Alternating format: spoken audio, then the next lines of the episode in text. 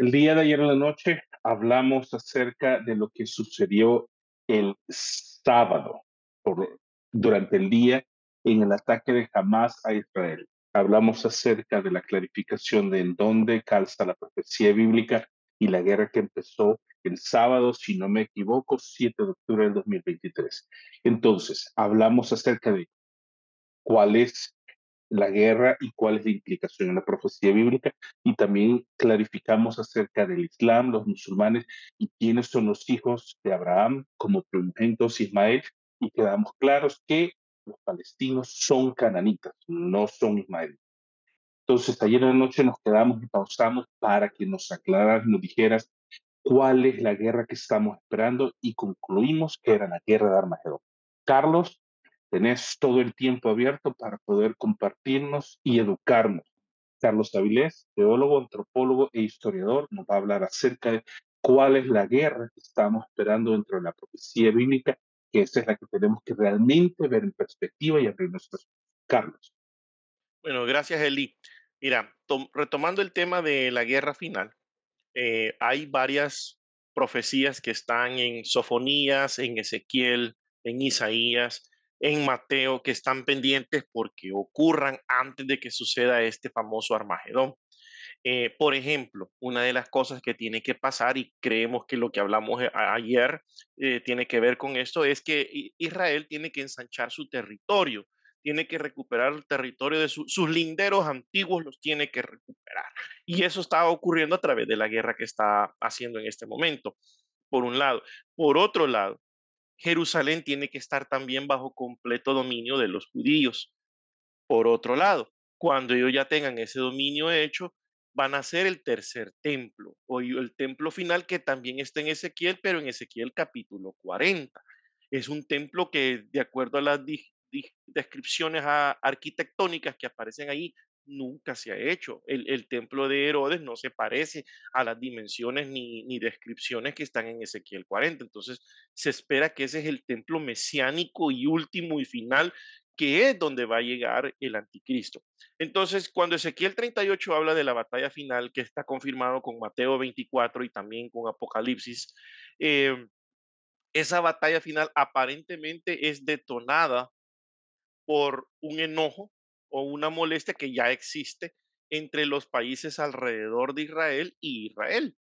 Eh, según Ezequiel 38, dice que el Señor mismo va a hacer que Gog y Magog, que es en nuestro tiempo moderno en Rusia, va a dirigir a toda una aliación de naciones eh, árabes, o sea, ismaelitas en sí, eh, en contra de Israel por alguna razón. Algunos teólogos dicen que el detonante puede ser el, tercer templo. Puede ser que como ellos tienen que eliminar la mezquita que está ahí del domo de la roca, y ellos van a construir el tercer templo, parece ser que se va a ser el detonante religioso que va a buscar ataquemos porque tocaron el sitio más sagrado. Después de Meca, el sitio más sagrado que ellos tienen es el Domo de la Roca en Jerusalén.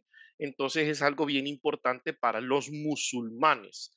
Entonces, si ellos toman el control de Jerusalén total y de alguna forma votan la mezquita de la roca la destruyen para edificar el templo, algunos teólogos dicen eso es lo que se espera ver y como que ese va a ser el detonante de la batalla final, que en donde va a venir aliado y según la lista de países de Ezequiel 38, vienen aliados Rusia, Turquía, Egipto por un lado, Arabia Saudita por el sur y por el eh, este viene Irak, Irán, Jordania y todos los otros países que están ahí, eh, Afganistán, Pakistán, todos unidos en coalición en contra de, de, Israel y tienen que ser, lo que van a tener en común ellos es que van a ser musulmanes.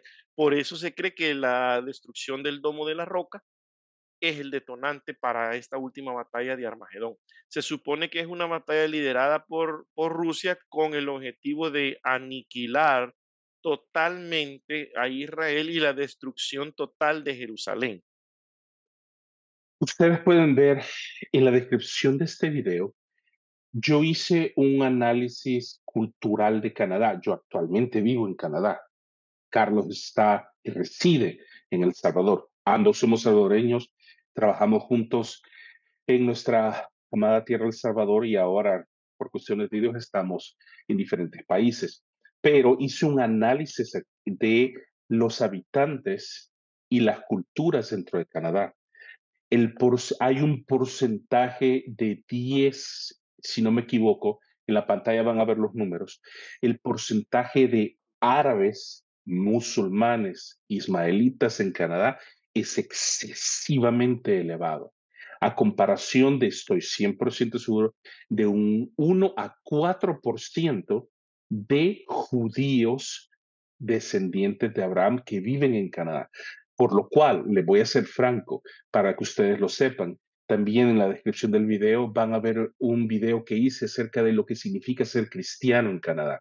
Canadá tiene una cantidad excesiva de árabes y musulmanes de todas partes del mundo, por lo cual hacer este video para mí e irme debajo de agua en el algoritmo de YouTube, no le digo que corro peligro, pero sí es algo bastante, ¿cómo se diría, Carlos? Eh, desafiante. Desafiante, gracias, por el hecho de que este es un país multireligioso, multiétnico y multicultural.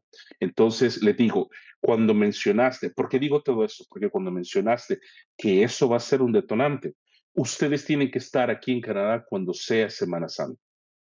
Que la cristiandad celebra Semana Santa, los árabes celebran el Ramadán y los judíos celebran, Carlos? La Pascua. Imagínense cómo está de alterado el sistema aquí en Canadá cuando vienen esos tiempos. Por lo cual, me puedo imaginar más fácilmente que otros qué implicaría que el templo de la roca en Jerusalén fuera derrumbado por los judíos. Se iría todo Medio Oriente en contra de ellos. Medio Oriente. No sé dónde estaría, no sé qué haría Canadá. Me sorprendió Usted puede googlear las noticias, Trudeau se levanta en contra de Hamas, que se levantó para acusar a Hamas, los países musulmanes, los países árabes, que hay un porcentaje elevadísimo dentro de la política canadiense que son literalmente musulmanes. No sé qué va a hacer Canadá, bajo qué lado va a agarrar, pero les puedo decir, es tentar su destino en la humanidad cuando llegue a suceder eso.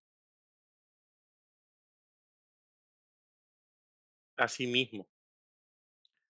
Entonces, Carlos, el detonante se cree, los teólogos pueden estar de acuerdo en que el detonante puede o va, no se puede confirmar porque recordemos que también la escatología y la profecía son bien subjetivas y no es una, si la podemos llamar una... Una ciencia cierta.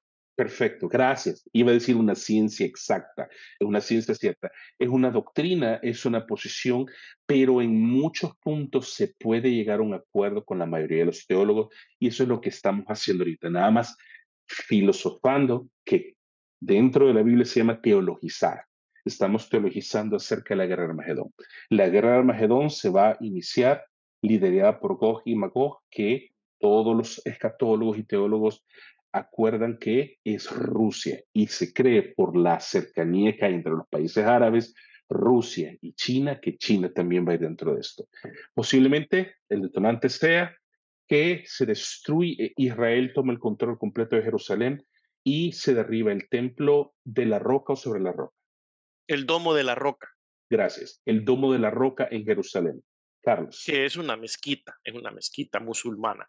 Entonces, si ese es el detonante, no lo sabemos, pero tú sabes que en las profecías bíblicas de Mateo 24 Jesús habló de la abominación desoladora que hablaba el profeta Daniel, que es el anticristo y cuando él, dijo, bueno, va a entrar al templo, o sea que ahí tiene que haber un templo para que la abominación desoladora entre y se va a hacer pasar por Mesías.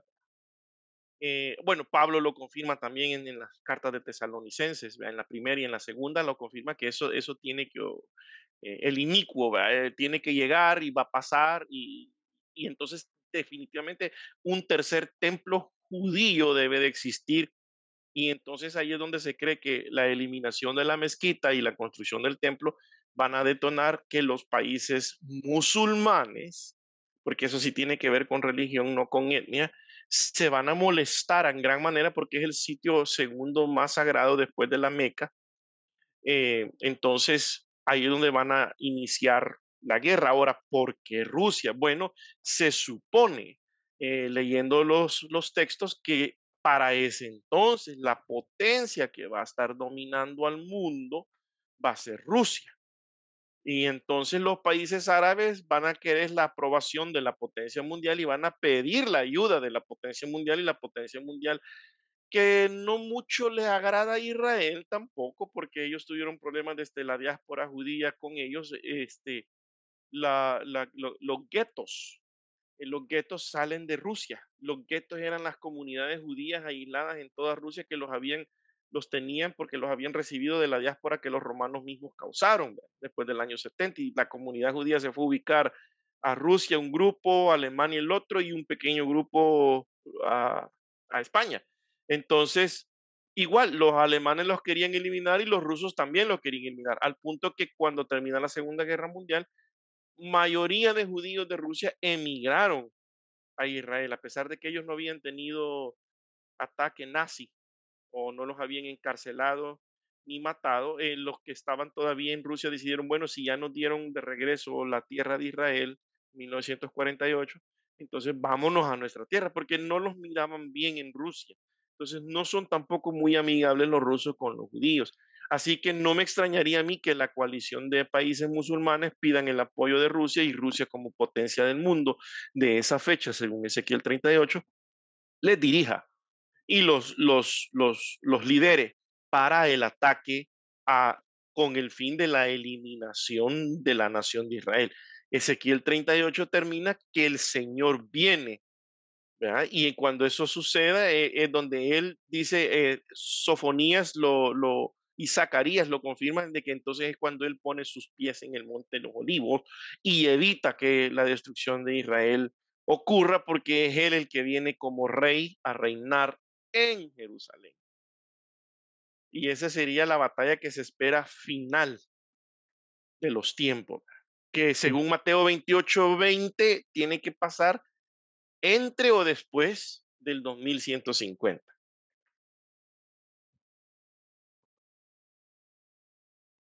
Estás adelantándote, Carlos. Ya le estás regalando la información a la gente acerca de nuestra plática de escatología.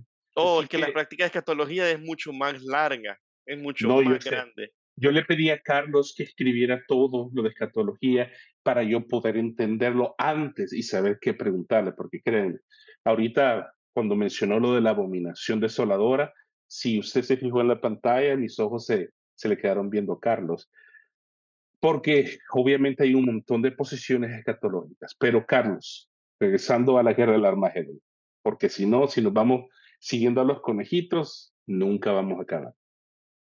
No sucede nada en la guerra del Armagedón, nada más que la, el confrontamiento físico cara a cara no bélico porque el, ataque bélico es detenido, según la profecía bíblica, por el advenimiento de la segunda venida de Cristo, que viene a coronarse como rey sobre la nación de Israel y sobre el mundo entero, y detiene completamente el ataque para que el pueblo de Israel no sea eliminado. ¿Estoy en lo correcto? Sí, sí, así es. ¿Qué otros aspectos podemos tomar en consideración y debemos de tener en cuenta en el caso de que, de nuevo, regresamos a lo que hablamos ayer en la noche, acerca de guerras y rumores de guerras, pero cuáles son las otras señales que debemos de poner como prioridad, como listado, para poder decir, ah, esto podría ser. Hago la pregunta por esta razón.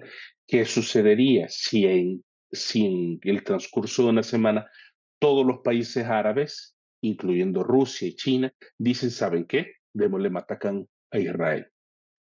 ¿Será este el momento en que va a suceder esto y por qué no o por qué sí? Eh, en este momento no pueden, no pudieran, porque hay, un, hay alguien que los tiene frenados y se llama los Estados Unidos de América. Es el aliado acérrimo de la nación de Israel. Eh, todo el mundo sabe que quien se meta ahorita con Israel se está metiendo con los Estados Unidos también. Entonces, si los rusos y árabes deciden ahorita démosle esta semana, démosle Matacán, ellos saben que la naval de los Estados Unidos se les va a ir a poner al Mediterráneo, al Golfo Pérsico, no va a terminar bien, porque está Estados Unidos presente para defender a Israel, número uno. Número dos, desde el punto de vista bíblico, ese es el punto de vista político, desde el punto de vista bíblico, no puede ser la batalla final porque hay un montón de cosas que no se han cumplido, que están en las páginas de la Biblia y Dios no es hombre para que mienta. Dios no miente y si dijo cielo y tierra van a pasar, pero mi palabra no va a pasar. O sea, su palabra se tiene que cumplir a cabalidad. Y entonces dentro de su palabra está el territorio ampliado de Israel. Es una cosa que tiene que suceder, que ahorita no está. El control de Jerusalén en manos judías ahorita no está. Las doce tribus retornadas en totalidad a Israel, ahorita no están. El tercer y último templo, y ahorita no está.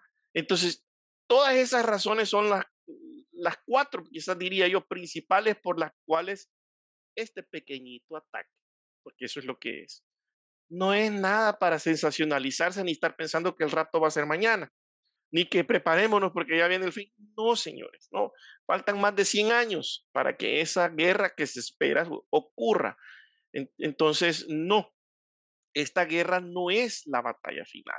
Esta es una de las que Jesús dijo, oiré de guerras y rumores de guerra, y él mismo lo dice en Mateo 24, mas esto no es el fin, es el principio de dolores, el principio de... Entonces nosotros hemos venido viviendo por años el principio del el fin, pero ya tenemos ya bastante tiempo de estar viviendo el principio del fin y no, no ocurre el fin.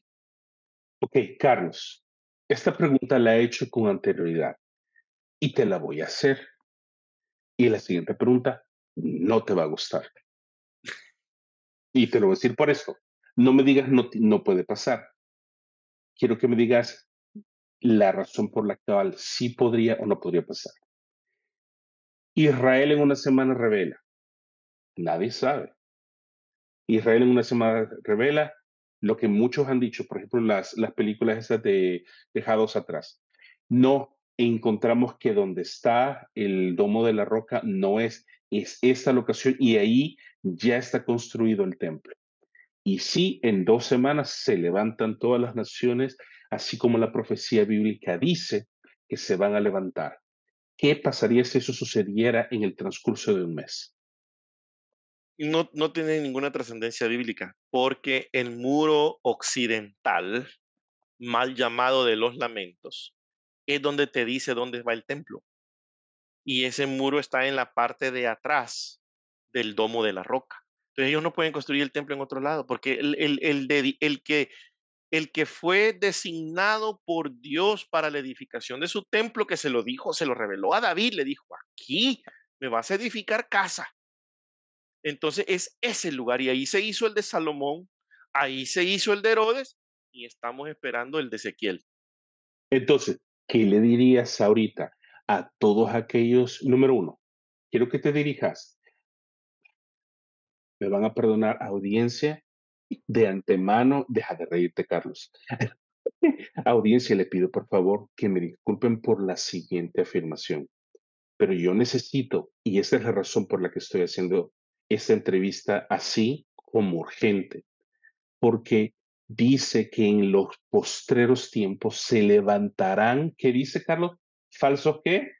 Profetas. ¿Y falsos qué? Maestros. Diciendo, el Señor ha dicho, ¿cuándo? está aquí o está allá, no les hagáis caso. Entonces, esta es la razón por la cual hemos hecho este video. Número uno, no se alarme, no se preocupe, porque no es el evento que estamos esperando. A aquellos falsos maestros, y lo puedo decir así, falsos maestros y falsos profetas que están diciendo que esta es, ¿qué le diría, Carlos? les diría que están exactamente en la lista de las advertencias de Mateo 24 que no, no, no son para ponerles atención, porque Jesús mismo lo dijo, cuando les vengan y les digan, allá está, o está en el desierto, o aquí es, o ya bien, no les hagáis caso, porque el Hijo del Hombre va a venir como ladrón en la noche, como el relámpago sale de un solo. Entonces, cuando nadie lo esté esperando es cuando va a ocurrir. Y es exactamente lo que sucedió en la primer venida. Nadie lo estaba esperando cuando él nació. Y tanto así que los especialistas rabinos que habían en esa fecha, eh, bueno, Herodes, que era medio judío, medio romano, cuando supo de los magos que llegaron de visita, mandó a llamar a los sacerdotes del templo y les dijo, díganme qué dicen las profecías. Y ellos, en, los evangelios está registrado que ellos le dijeron exactamente todo lo que decía. El Mesías van a ser en Belén. Apuntaron literalmente en donde era. Literalmente todo. Pero no, lo, no, cuando nació nadie se dio cuenta.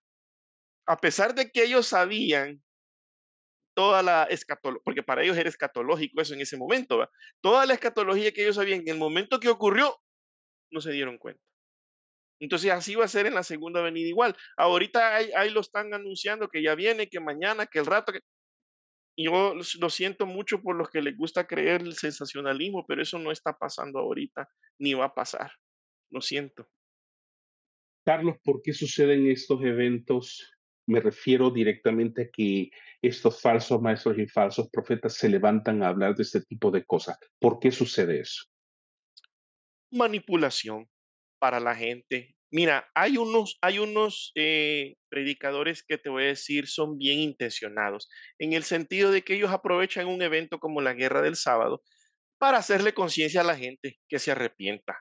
Miren, está pasando cosas que están mencionadas en la Biblia que es cierto, guerras y rumores de guerra está en la Biblia. Entonces, sí, yo le valido ese punto, está, está mencionado en la Biblia guerras y rumores de guerra, y ocurre. Eh, entonces, una concientización para decirle, miren, la Biblia es verdad, eh, pongámonos a cuenta con Dios, alineémonos con Dios. Ese es el, el pastor predicador bien intencionado.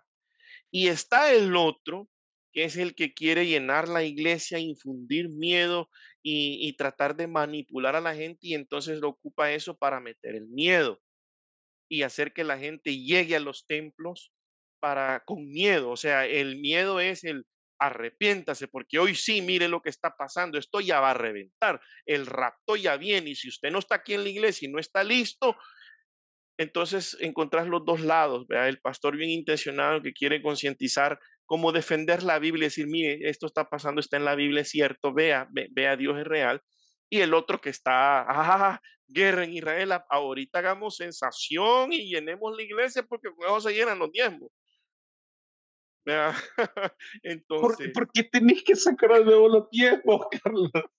No se pierdan que pronto voy a, voy a postear el video donde hablamos con Carlos acerca del diezmo, porque mire, Carlos habla del diezmo de una manera muy interesante, así que espérenlo también en el futuro. Carlos, entonces sucede esto por sensacionalismo, por el famoso evangelio del miedo. manipulación de emociones. Manipulación de emociones y el evangelio del miedo. Carlos, para terminar, como padre que sos y como padre que soy yo también, ¿qué le diría vos a tus hijos? Digámoslo así, al pueblo de Dios, a la cristiandad, a los que han creído en Jesucristo como su Señor y Salvador, ¿qué les advertirías y qué les dirías? En dos. Número uno, en cuanto a lo que está sucediendo y número dos, en cuanto a lo que están viendo en la media. Aparte de decirles, dejen de estar viendo tonteras en TikTok, en Facebook y en YouTube, que los están nada más alarmando, pero ¿qué le dirías al pueblo para que puedan entender lo que la Biblia dice en cuanto a los eventos que están sucediendo desde el sábado 7 eh, de octubre. Veo el celular porque no me quiero equivocar en la fecha que el ataque de Hamas a Israel. ¿Qué le dirías al pueblo de Dios para que entiendan y para que, ¿por qué no decirlo? Que calmen su ansiedad. Mira, la solución para eso es haber leído la Biblia bien. El problema es que el pueblo de Dios no la lee, Eli. Ese es el problema número uno. No la lee. Entonces tenemos al, yo le llamo el espectador de la iglesia, el que solo llega, entra, oye y sale. No tiene el tiempo ni se digna tomarse un tiempo para leer que si lo que le están diciendo desde el púlpito es cierto, que si lo que le están diciendo desde el púlpito está en la Biblia o no está en la Biblia.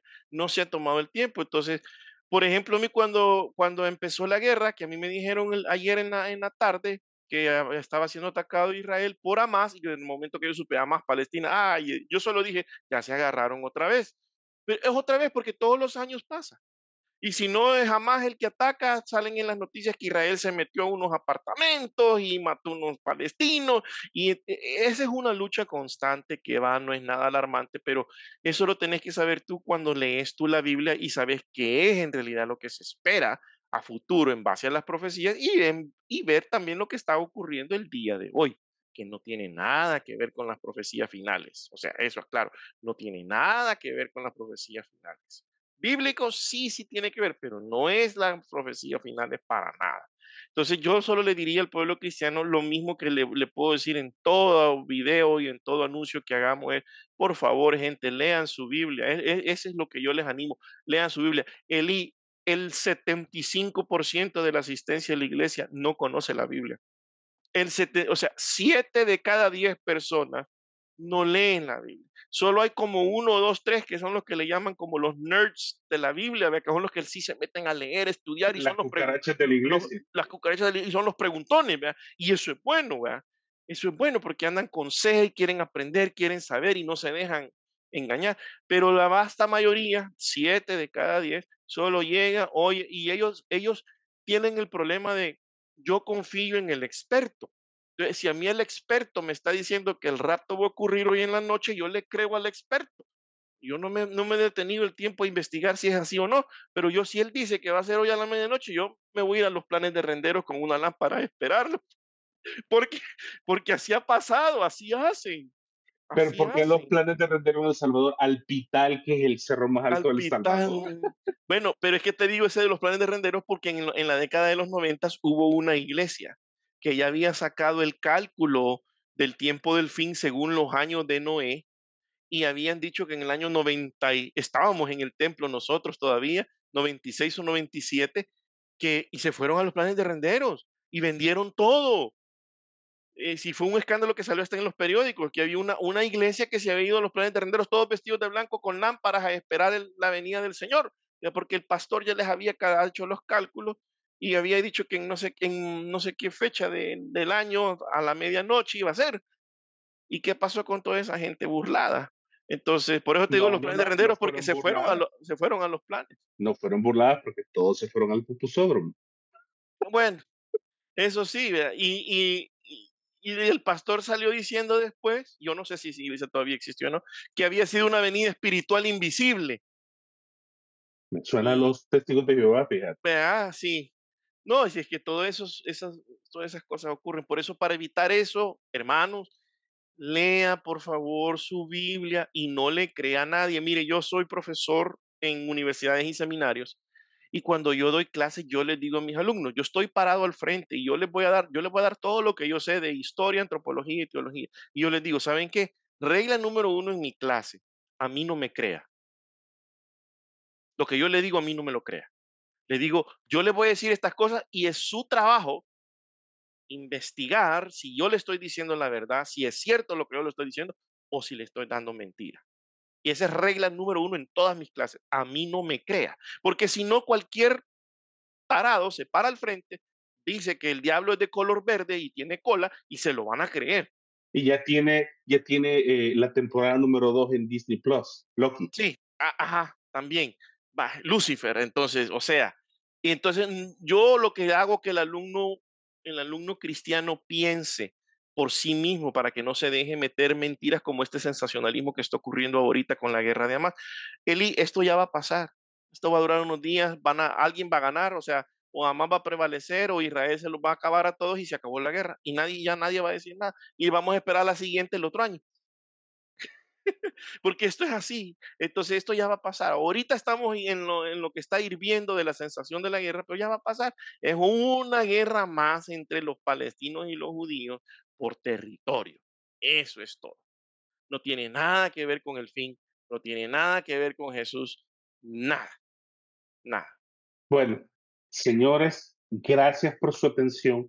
Espero que este tiempo que usted ha invertido con Carlos y conmigo haya aprendido algo. Y yo creo que podemos concluir con esto. Que no le mientan. Que no le digan ahí vino, porque aún ya lo citamos. La palabra de Dios dice que está por allá, que ahí viene, que ahí llegó, que es una cuestión nada más espiritual. Que no le den gato por liebre, sino vayas al estadio Cuscatlán y ahí no venden carne asada. Todo el mundo sabe qué es. Carne de caballo. Ahí está. Carne de chucho, carne de perro, carne de caballo o cualquier cosa para poder hacer plata. Entonces, señores, sea un amante de la palabra de Dios. Y la ansiedad que usted tiene acerca de los eventos que están ocurriendo, se lo voy a decir con todo el amor del corazón, pero es culpa suya. Porque las evidencias bíblicas ahí están. Me, me gustó mucho lo que dijiste, Carlos, acerca de que el 75% de los cristianos no lee la Biblia. porque A todos nos gusta que nos la lean, que nos cuenten, porque es que ellos saben cómo contarle bien bonito. Sí, pero la Biblia no nos ha llamado, número uno, a ser oidores nada más, sino hacedores. Y el hacer viene por la fe y la fe viene por el oír, pero no oír al pastor, sino oír la palabra de Dios. Mire, no seamos flojos, señores. Ahí está el celular. Agarra la audio Biblia, póngale play y escúchela. Duermas escuchando la Biblia, aprenda de los principios de la palabra y así va a aprender que la ansiedad que usted tiene por lo que vio en TikTok, en Facebook, en Instagram y en YouTube es nada más una idea engrandecida de nuestra imaginación nada más. ¿Por qué? Porque las señales están. Interesante lo que me dijo Carlos.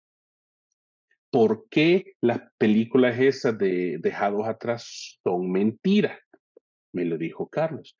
Porque Dios le indicó a los expertos, ahí está, el llamado, mal llamado muro de los lamentos, ahí es donde tiene que estar el templo.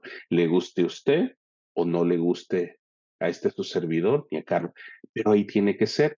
Y ahí no hay vuelta de hoja, señores. Entonces, si no ha sucedido nada en Israel, no hay templo, y las naciones, especialmente Estados Unidos, ya no es una potencia militar para poder defender Israel, no se preocupe, como dice Carlos, ahí nos vemos el próximo año que sucede la siguiente de guerra, a ver quién tira la pedrada primero, si la tiraron los judíos o la tiraron los palestinos.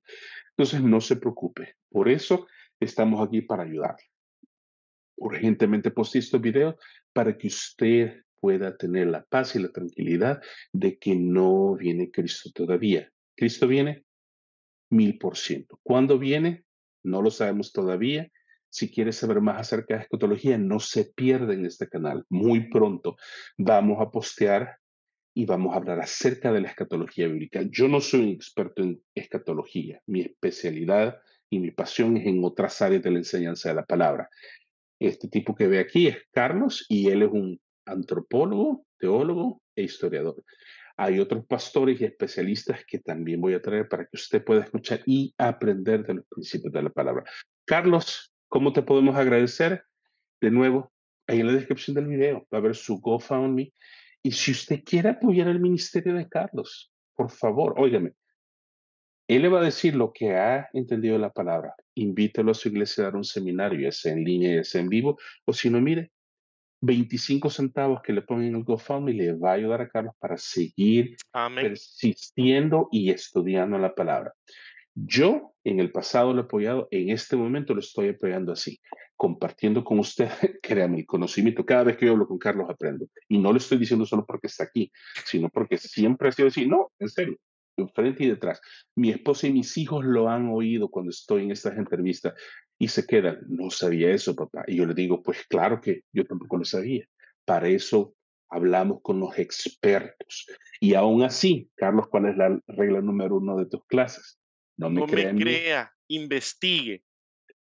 Ahí se lo dejamos. Gracias, Carlos, y nos vemos próximamente y seguimos como todas las semanas en la programación regular de Esperanza para el día de hoy. Y no se pierda que todavía tengo videos de nepotismo. Así que nos vemos pronto. Gracias.